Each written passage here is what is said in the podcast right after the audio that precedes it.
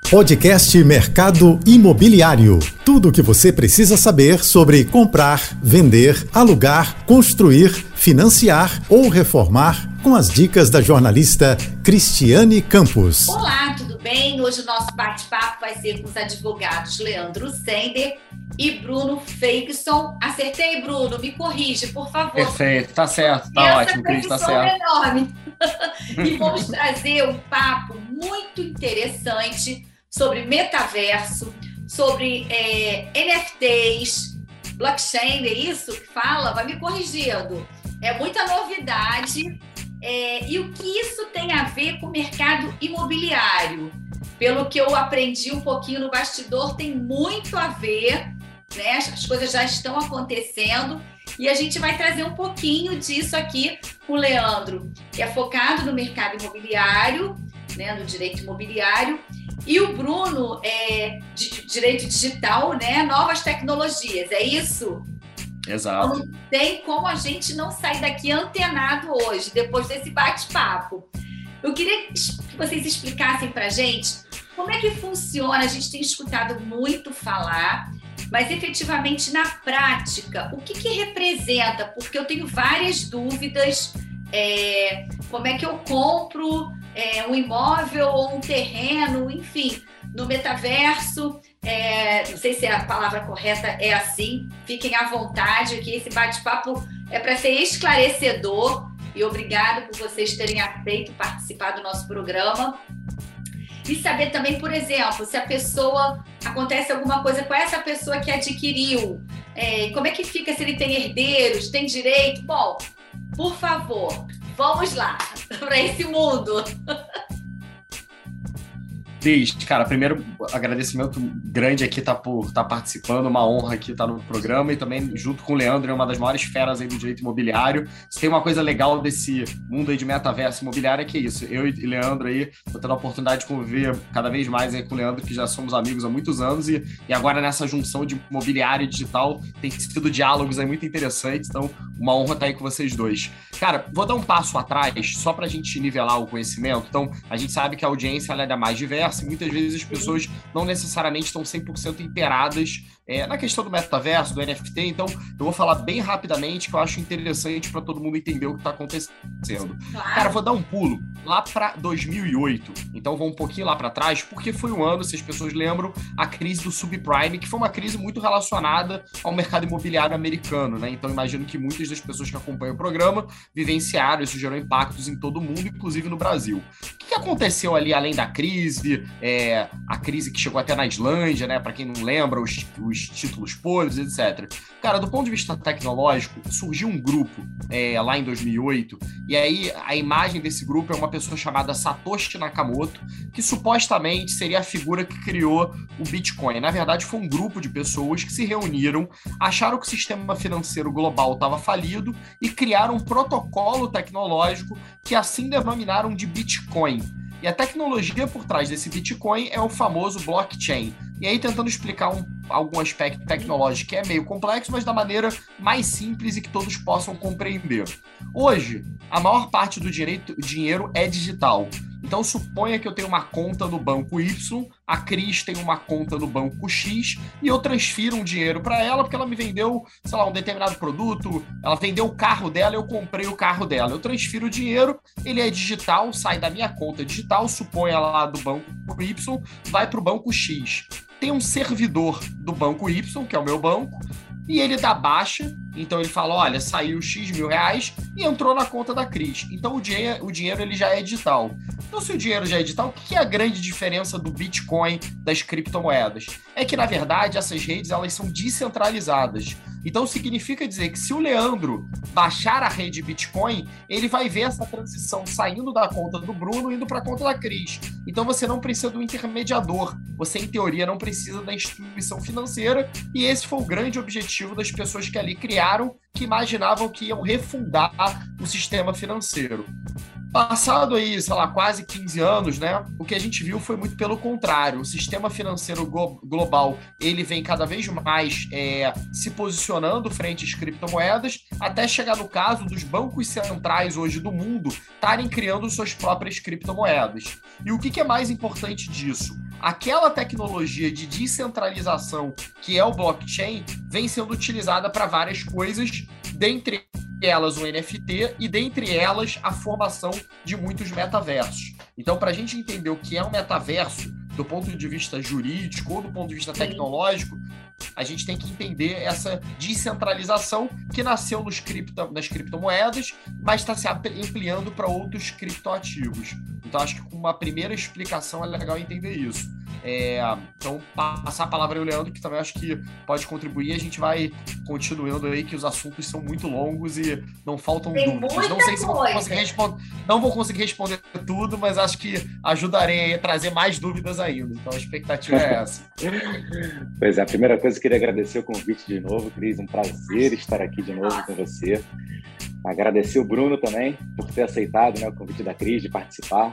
E Bruno, hoje digo com, com, com certeza que ele é maior, maior nome no Brasil em direito digital, novas tecnologias, startups. Bacana. Então, por isso que é bom ter amigo, né? Por isso que é bom ter amigo. amigo de infância, né? Então, eu conheço há muito tempo.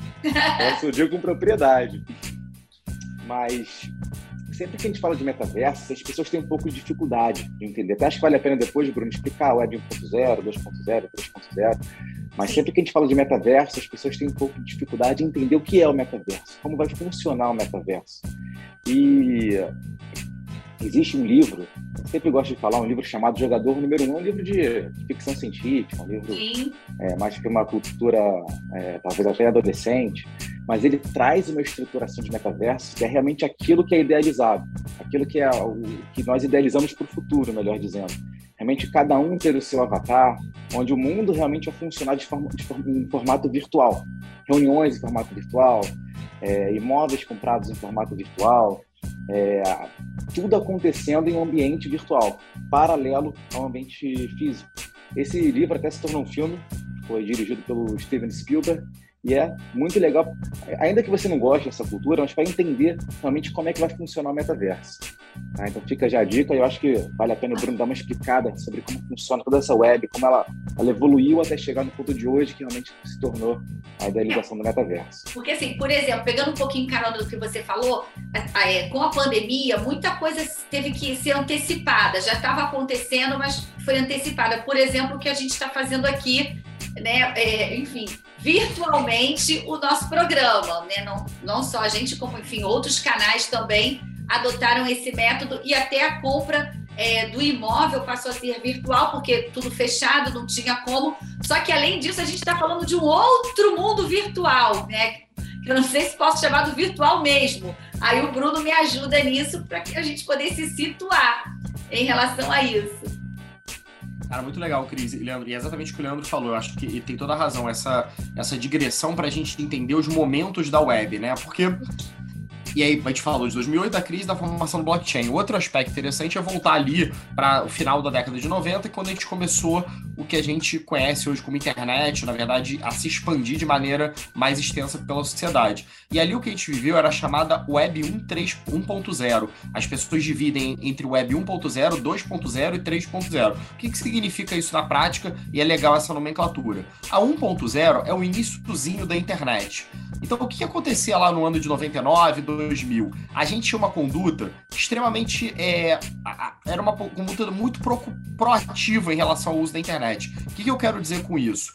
É, quando, se a gente pensar nas grandes empresas de tecnologia, a gente lembra de que a AOL, Terra, a Terra continua existindo hoje no Brasil, BOL, né, Brasil Online, porque eram verdadeiros portais e basicamente o usuário de internet, é, as pessoas comuns, elas basicamente só liam na internet. Então era, uma, era muito similar ao que ainda hoje ocorre na televisão. Então você está ali sentado em frente à televisão, você estava sentado em frente ao seu celular e você basicamente era um leitor. O que, que mudou para a Web 2.0, que é o que a gente está vivendo hoje? Que todos nós nos tornamos produtores de conteúdo. Então, hoje, quando a gente está numa rede social e você está fazendo um post, ou você está fazendo um canal no YouTube, cara, todo mundo está produzindo conteúdo. Então, a gente, a Web 2.0 frente a 1.0, ela torna o usuário mais proativo. Todos nós nos tornamos produtores de conteúdo e não sem motivo, as maiores empresas do mundo passam a ser o Google, que tem por propósito transformador massivo organizar, organizar as informações do mundo.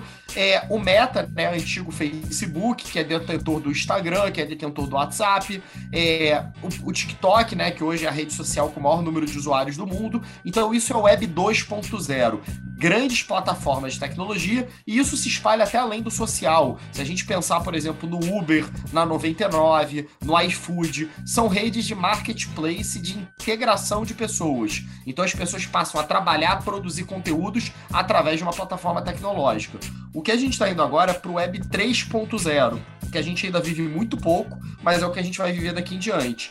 Que é a gente começar a ter uma, uma internet mais descentralizada, baseada em blockchain. Então, os metaversos, a gente tem metaversos privados hoje, mas majoritariamente apostas são metaversos públicos, baseados em blockchain. Se eu compro um token daquele metaverso, eu sou, entre aspas, a gente até estava falando com a Cris, né, de condomínios, um Sim. condômino, um associado desse metaverso. E eu passo a ter experiências mais imersivas. A primeira delas é a visual, que é aquele óculos 3D que eu passo a interagir, não numa experiência 2D como a gente está vivendo agora, mas eu passo a ter uma experiência 3D. Além disso, realidade aumentada, elementos visuais é, e digitais no mundo físico e outros elementos. Então, por exemplo, hoje é, tem algumas empresas desenvolvendo luvas que elas pegam a densidade no, no mundo digital.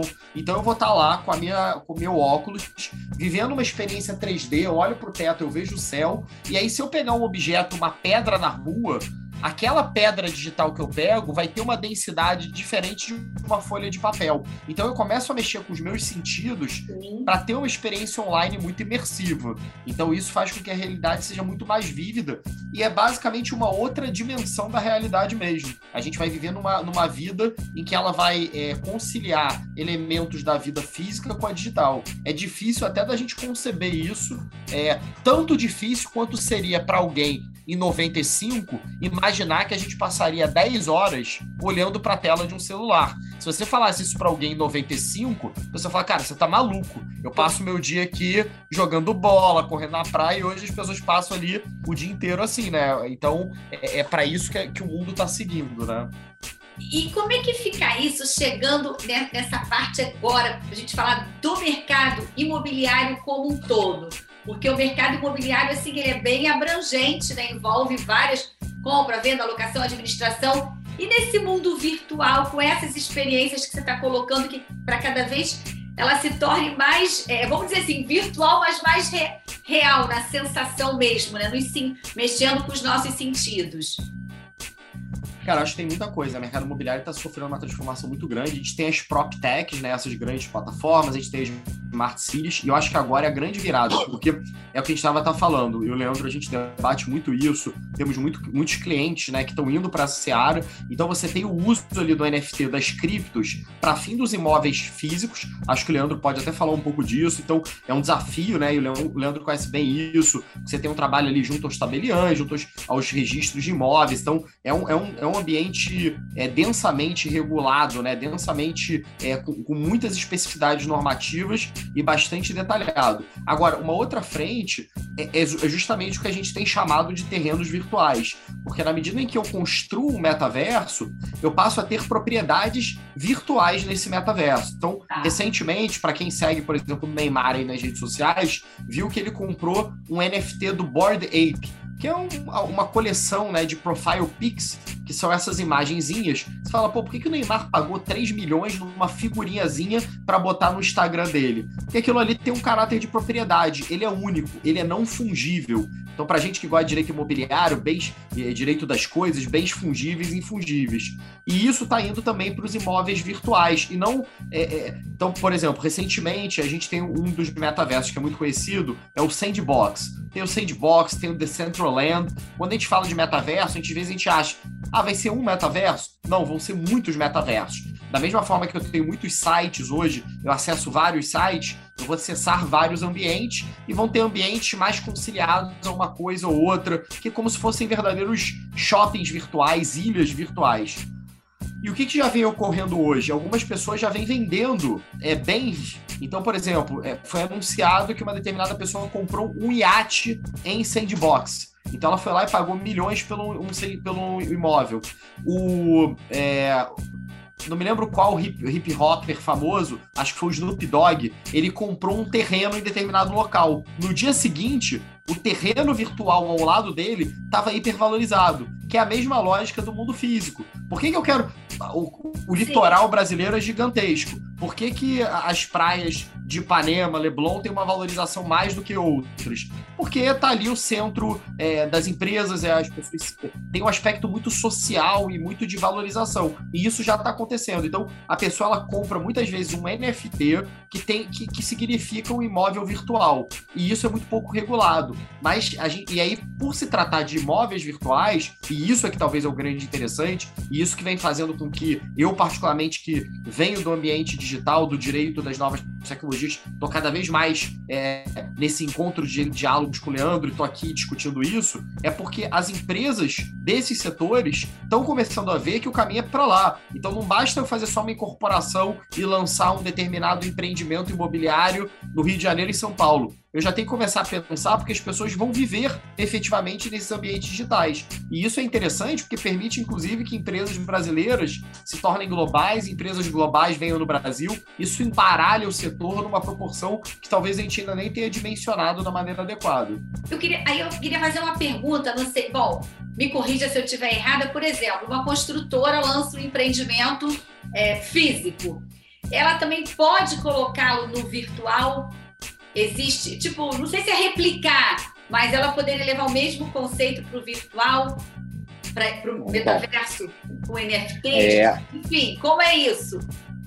Vamos lá. Primeira coisa, assim, muita gente duvida que sim, nesse tempo, muita gente duvida que o metaverso vai decolar, ainda acha que é, um, é realmente uma idealização só mas as grandes empresas já, já estão investindo muito no metaverso. O próprio Facebook já mudou o nome, hoje se chama Meta.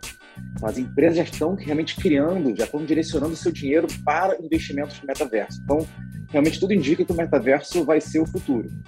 Agora, com relação a esse imóvel, é até muito interessante essa pergunta, porque a questão do direito imobiliário no metaverso, ela ganhou, muitas, ganhou muita, muita notoriedade no mundo, quando um imóvel em Miami ele foi vendido simultaneamente no metaverso e no mundo físico.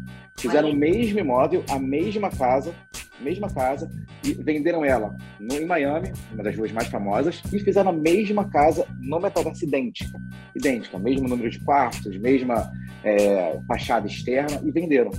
E aí realmente trouxe essa questão do, do direito imobiliário, essa questão ganhou muita muita, muita fama internacional pela, pela situação. Realmente, agora existe um direito imobiliário, agora realmente existe um comércio que a gente consegue traçar um paralelo com o mundo real. E como o Bruno falou, essa questão do Snoop Dogg, que comprou um, terreno, até para te trazer um, um, panorama, o metaverso, um, o Sandbox, por exemplo, ou qualquer outro, é como se fosse uma cidade, digamos assim. E tem terrenos, você escolhe seu terreno na rua que você acha mais valorizada, compra ali, você pode ali fazer aquilo que você quiser. Então, como o Snoop Dogg comprou, ali se tornou um local muito valorizado. E aí, os terrenos ao redor começam a se valorizar muito. E aí começam as discussões todas. Por exemplo, eu compro um terreno no metaverso, ao lado do Snoop Dogg. Vou querer alugar.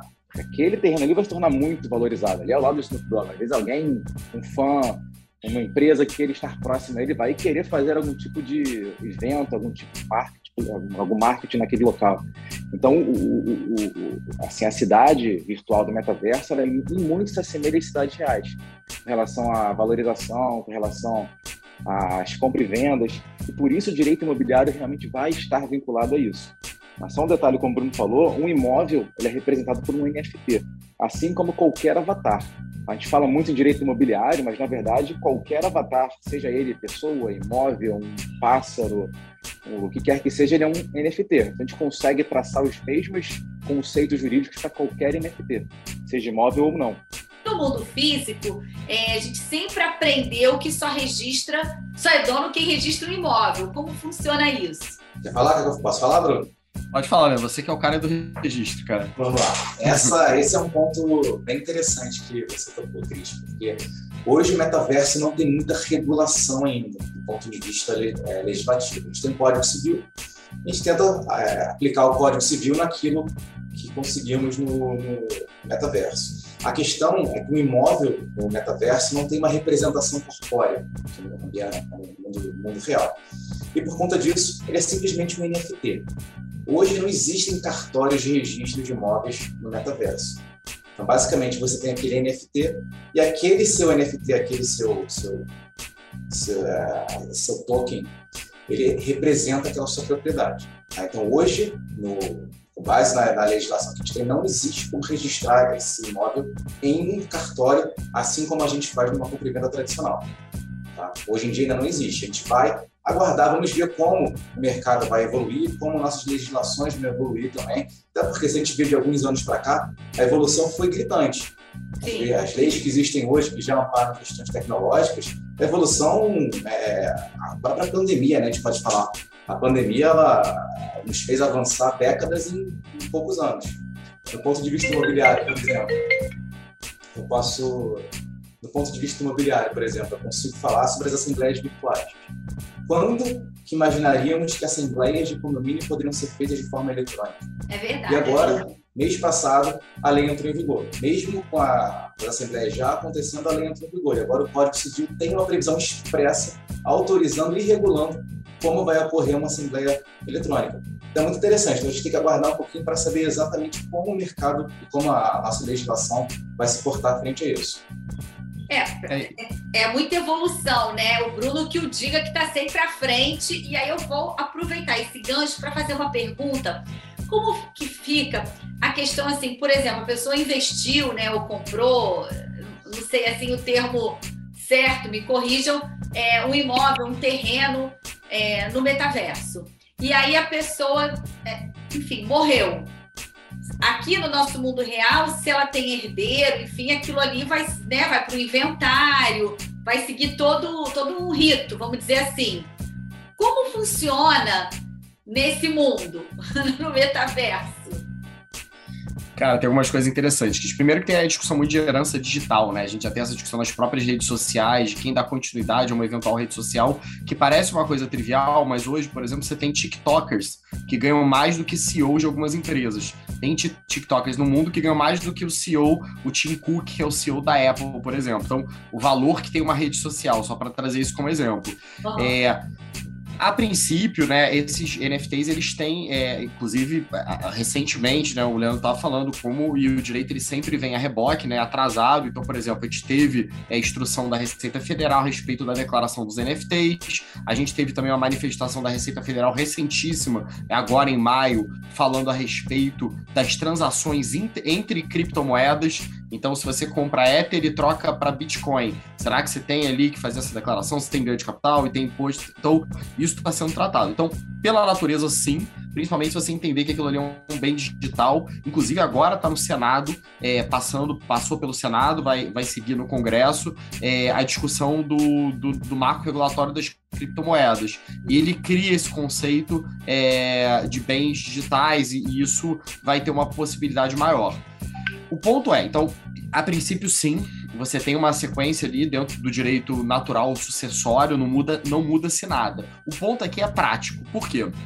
É, muitos desses ativos digitais eles é, se dão através de wallets, né? Então muita gente compra por exchange e deixa ali custodiado, que seria um caminho mais fácil, mas é muito comum você comprar por wallet. Existe um, um negócio chamado Ledger, que é como se fosse um pendrive, que é como se fosse a tua senha de acesso. É, eu até me recordo de um caso, não foi um caso de falecimento, mas um caso de um amigo nosso que ele tinha é, muito Bitcoin, mas muito Bitcoin na ordem de milhões é, e ele fazendo a mudança, ele perdeu o ledgerzinho dele, e com isso ele perdeu os bens. Não é que ele tenha perdido a propriedade. Ele até sabe, até essa questão que a gente estava falando de registrar, é, como a gente está na rede blockchain, todo mundo tem acesso a tudo.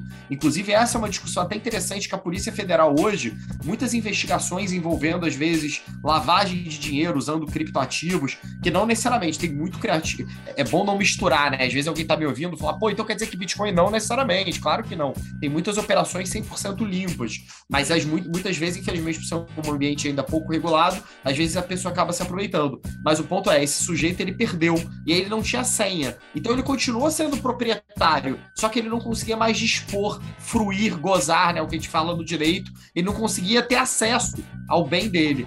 Então uhum. ele acabou, inclusive, implantando um chip na palma da mão dele, porque Nossa. não perderia mais. Isso acontece hoje, tá? não é ficção científica. Tem pessoas andando na rua com chips, com wallet, é, que permitem ela ter acesso. Então, o cuidado que você tem que ter a isso é você indicar outra pessoa. Então, muitas vezes você consegue isso é, numa hard wallet, de você indicar outras pessoas, mas é um problema prático, porque às vezes você tem muita propriedade, a pessoa falece e não tem a senha. É como se perdesse a senha de e-mail, né? Então, como é que as pessoas vão ter acesso? Então, foi por conta disso até que se criou a herança digital. Hoje, nas principais redes sociais, você pode indicar um sucessor, porque foi um mecanismo que as redes sociais, elas eram muito procuradas, tá? A gente acaba lidando, atuando nesse setor e trabalhando com muitas delas. Então era, era um caso muito frequente a pessoa buscar a senha de um parente ali eventualmente falecido e eles criaram esse mecanismo. Então o grande desafio é prático do ponto de vista jurídico não se muda muito. Ele é um direito sucessório,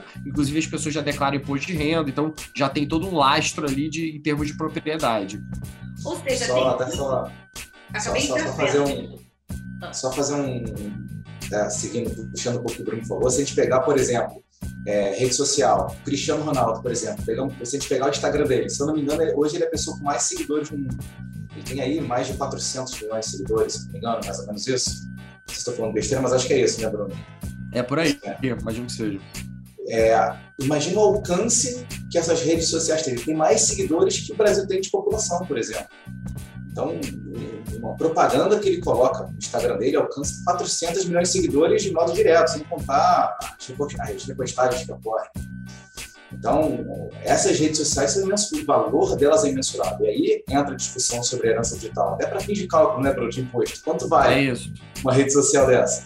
Qual, qual o valor de uma rede social da Anitta, por exemplo? Qual o valor de uma rede social de uma pessoa famosa assim? É uma discussão que se a gente começa a falar, a gente acaba nem terminando. Não, e aí também.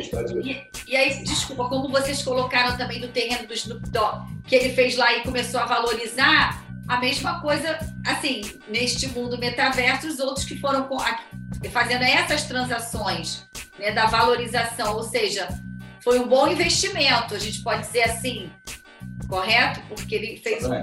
Não é? Enfim. Total.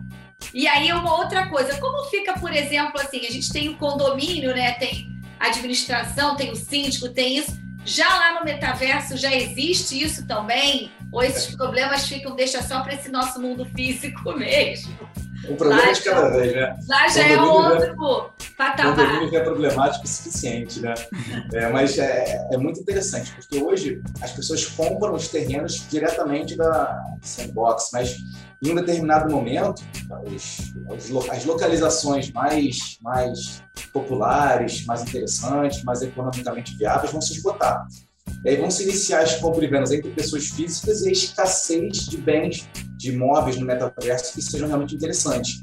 E aí vão se começar as discussões, como foi aqui no Brasil, de condomínios edilícios, por exemplo. Que o condomínio nada mais é, quando, o terreno fica um pouco mais escasso, você pega um terreno menor e faz um, um, um, um imóvel em planos horizontais, que são os condomínios. Um imóvel em plano horizontal, né? propriedades sendo sobrepostas. Isso provavelmente pode e vai acontecer no metaverso. Aí vai ser mais uma discussão. Primeira coisa, um condomínio surge a incorporação imobiliária. A primeira coisa teria que ter uma incorporação imobiliária no metaverso. Como é que vai funcionar? Depois, compra e venda, que não é mais um NFT. É um imóvel com diversos NFTs, não um condomínio com diversos imóveis. Aí teremos as vendas de NFTs representados por frações de um NFT maior, talvez. Seriam frações de NFT decorrentes de um NFT maior. Aí sim teremos discussões, vai ter síndico, vai ter conselho, vai ter convenção condominial, olha só onde a gente pode chegar, né? E mais principalmente, a gente fala em condomínio, a gente lembra do condomínio a nível nacional. Mas um metaverso, ele é internacional. Qual lei vai ser aplicada? Vamos ser um condomínio de vício com base aqui no Código Civil. Podemos ter, é, dentro de metaverso, pessoas do mundo inteiro. Qual vai ser a legislação aplicada? Uma discussão que vai ser interessante também. Não sei se todo mundo concorda comigo, mas acho que vai ser um ponto que vai ser bem legal a se debater. É, hoje, hoje eu vejo muito, por exemplo, ainda nos terrenos, é o que o Leandro falou, tem que primeiro ter escassez, eu acho que ainda nem tem densidade relativa para isso, mas vai chegar. E é interessante, né? o que, que vai ser o gabarito? Porque no metaverso, em teoria, será que vai ter limite para essa verticalização? Assim, vai ter prédios de, sei lá, milhares de andares, Que é, cima o, baixo, né? É, é, pra é, então assim, aquela, aquelas discussões lá de direito civil, né, do, da onde é o limite, etc.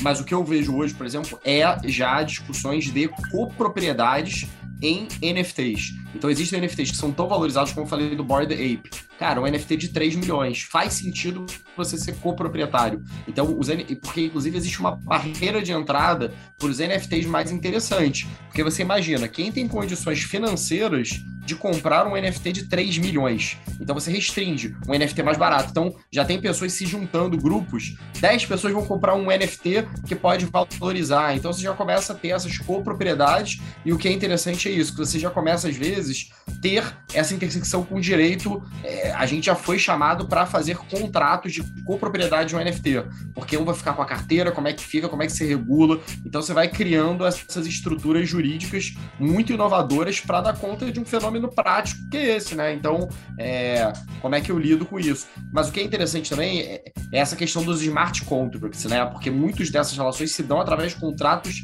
inteligentes e automáticos. Então, eu estava falando, por exemplo, essa semana com um cliente que ele está criando um produto que é um SaaS, um Software as a Service. Tradicionalmente, por exemplo, o Netflix seria um serviço, um Software as a Service. Você paga, e o que acontece? Se você não paga ele corta teu serviço, mas ele vai correr atrás dos créditos, né? Então sempre tem essa discussão.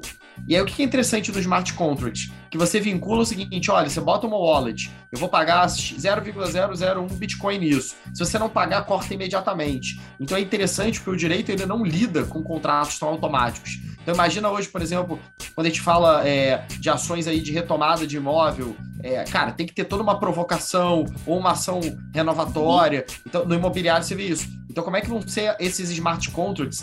É, a gente estava discutindo isso outro dia do contrato, uma locação de um imóvel dentro do metaverso. Então, eu boto smart contracts. Como é que eu faço? A, como é que eu retomo a posse desse cara? Eu já vinculo que se ele não pagar, ele já está saindo de uma vez. Então, isso vai mudar um pouco dessa dinâmica para nós, advogados, que muitas vezes somos chamados ali para discutir uma ação renovatória. Como é que se dá uma renovatória dentro de um contexto do metaverso? Mas, e já estão tendo essas relações de é, é, de pessoas fazendo consórcios para construírem juntas. Então, vai ter é muito novo. Como o Leandro falou, nada regulado e muitas vezes em nível global, né?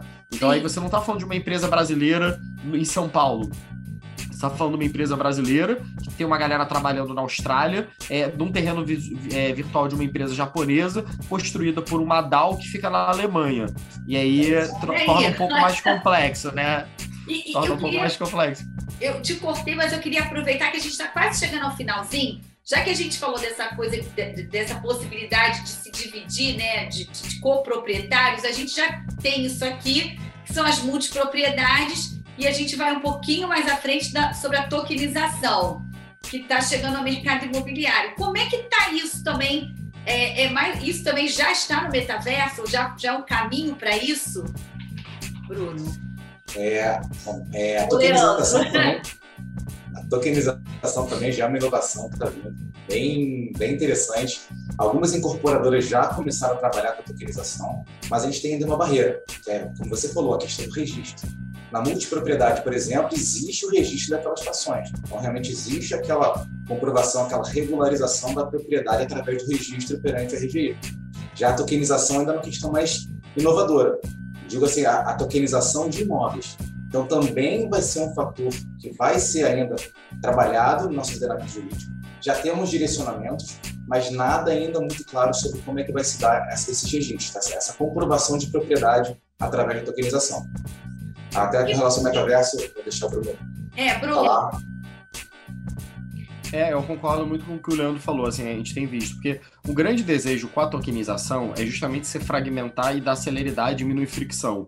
Então, assim, eu quero, na verdade, imagina, eu quero pegar um imóvel e vender em 100 tokens e aquelas pessoas poderem utilizar de maneiras distintas, né? Até um modelo muito parecido com aquele modelo muito comum nos Estados Unidos, que às vezes você é coproprietário de um determinado hotel, você usa uma vez a cada uma vez por ano, etc. Então, Sim. você começa a criar mecanismos que facilitam muito. Mas é o que aconteceu com o que o Leandro expressou e é muito correto. Principalmente no Brasil, com essa estrutura cartorária que a gente tem, é, isso gera uma fricção, porque faz sentido eu tokenizar, ah, mas eu tenho que levar registro, e toda vez que eu vender meu token, eu tenho que levar, aí eu tenho que escriturar, aí eu averbo, eu registro. Então, assim, isso Fica a gente ainda não. né, aquela, aquele círculo, né? É, e justamente o que você queria era pular isso, né? Você queria Sim. fazer com que eu pudesse dispor. Então, tem algumas discussões de você tokenizar e aí você deixa numa única estrutura. Então, a, a gente tem sido muito criativo, né? Da mesma forma que você tem a SPE, você cria uma SPE, tokeniza a própria SPE. Então, você é coproprietário da sociedade que é dona do imóvel. Então, você tem que ir para mecanismos, na minha visão, você sai do imobiliário, né? Porque, a não ser que a gente tenha uma evolução legislativa, mas o que eu vejo, até o esforço do Leandro aí, que está na frente de, de- de comissões aí da OAB, etc., eu vejo um esforço muito grande da turma imobiliária que está nessa pegada mais tecnológica, de tentar, e os próprios cartórios, né, os tabeliões, tem muita gente aí se esforçando para criar mecanismos e ser criativo, porque o caminho é esse, né? E isso eu acho que é muito bom para o mercado imobiliário, porque isso gera velocidade. Então, acho que quanto mais dinâmico for o mercado, mais liquidez você dá, mais velocidade, mais capital você atrai, mas é um desafio por conta da barreira re- regulatória. Ao outro lado, no metaverso não tem nada. Eu compro, disponho da forma que eu quero, e aí a legislação vem para tentar conter, né? Que é o que aconteceu com criptomoeda. Essa lei não entrou em vigor até hoje. Exchange, eu posso abrir uma exchange amanhã, eu não sou regulado por ninguém. Posso estar aqui pegando dinheiro de quantas pessoas, não preciso ter nada ali é, de lastro. Isso vai mudar com essa nova lei que está vindo agora. Então, é engraçado que de um lado a gente tentando abrir a legislação e do outro tentando criar mecanismos para regular esse novo mundo, né? Pois é. Bom, a gente chegou ao finalzinho do nosso programa. Assim, eu agradeço muito a vocês, que vocês possam voltar mais vezes. Quem sabe a próxima reunião a gente faz no metaverso, olha aí. né? Enfim, para descontrair mais. Muito obrigada mesmo, viu? Ao Bruno e ao Leandro. Obrigado, Cris, de novo, mais uma vez. E agradeço também, Bruno, por ter participado. Abrilhantou demais a discussão. Prazer aí, Cris, Leandro, sempre uma honra aí estar com vocês. E, cara, contem comigo e espero muito estar no metaverso. E fica aqui o convite, né? Já que somos do, do Band-Aid Digital, quem quiser se conectar aqui pelo LinkedIn, é, pelo Instagram, manda lá mensagem, discutemos aí os assuntos e contem com a gente aí pra gente evoluir todos nós para essa nova realidade que a gente está construindo. Com certeza. Muito obrigada, gente. Até a próxima semana. Você ouviu o podcast Mercado Imobiliário.